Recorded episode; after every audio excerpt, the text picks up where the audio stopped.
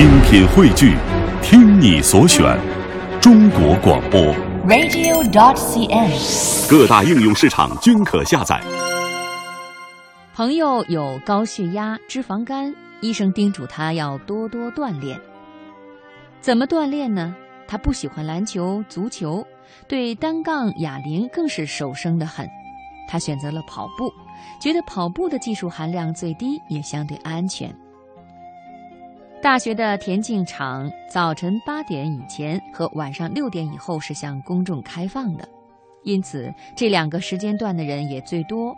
有慢走的、快走的，有慢跑的、快跑的，还有倒着走路的。朋友在田径场经常遇到熟人，按理结伴锻炼是挺好的事儿。一方面该做的运动可以做，另一方面因为可以说说话，时间也相对容易度过。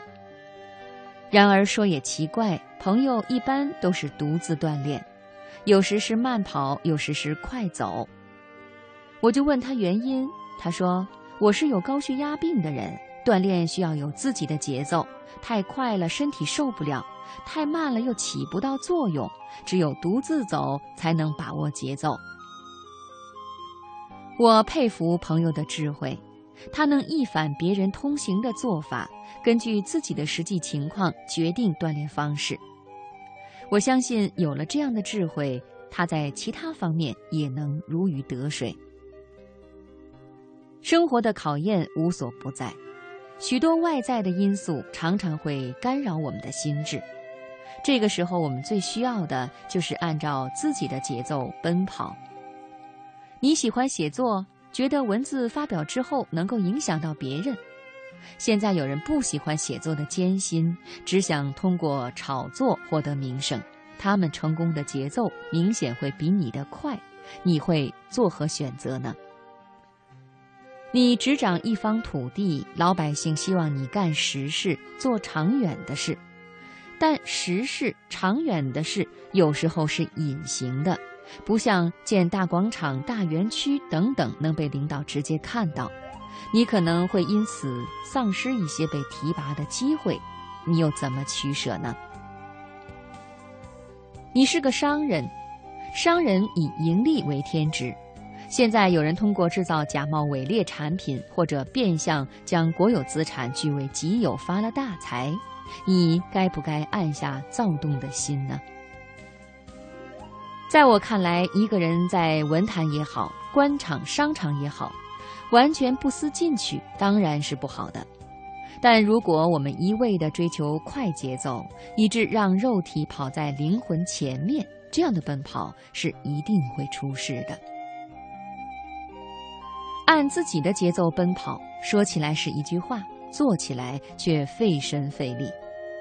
首先，我们得有足够的智慧。眼前利益是谁都可以看到的，眼前利益可以化为生活的享受，也是谁都清楚的。只有聪明人才知道，如果眼前利益与长远利益发生冲突，应该选择长远利益。曾国藩当年打败太平天国的时候，有多少人劝他做皇帝啊？但曾国藩始终按自己的节奏奔跑，只选择做一个总督，通过这个换取了曾氏后人一代代的平安与优秀。如果曾国藩想要快节奏，像吴三桂一样，非要弄个皇帝的头衔，他能做到保家全身吗？生活中有一个很奇怪的逻辑：一个人按照别人的节奏奔跑，别人做什么你做什么，别人不做什么你就不做什么，生存压力反而会少一些。而如果选择特立独行，按照自己的节奏奔跑，那些批评、指责你的声音突然像苍蝇一样冒出来了。这个时候，我们要有勇气坚持自己。你要相信自我的选择是正确的，是经得起风吹雨打、阳光暴晒的。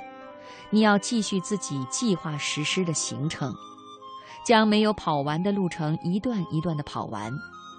如此做了，你的世界才会与众不同，生活也才会最终给你最完美的微笑。按自己的节奏奔跑吧，其实就是以自己的内心去生活。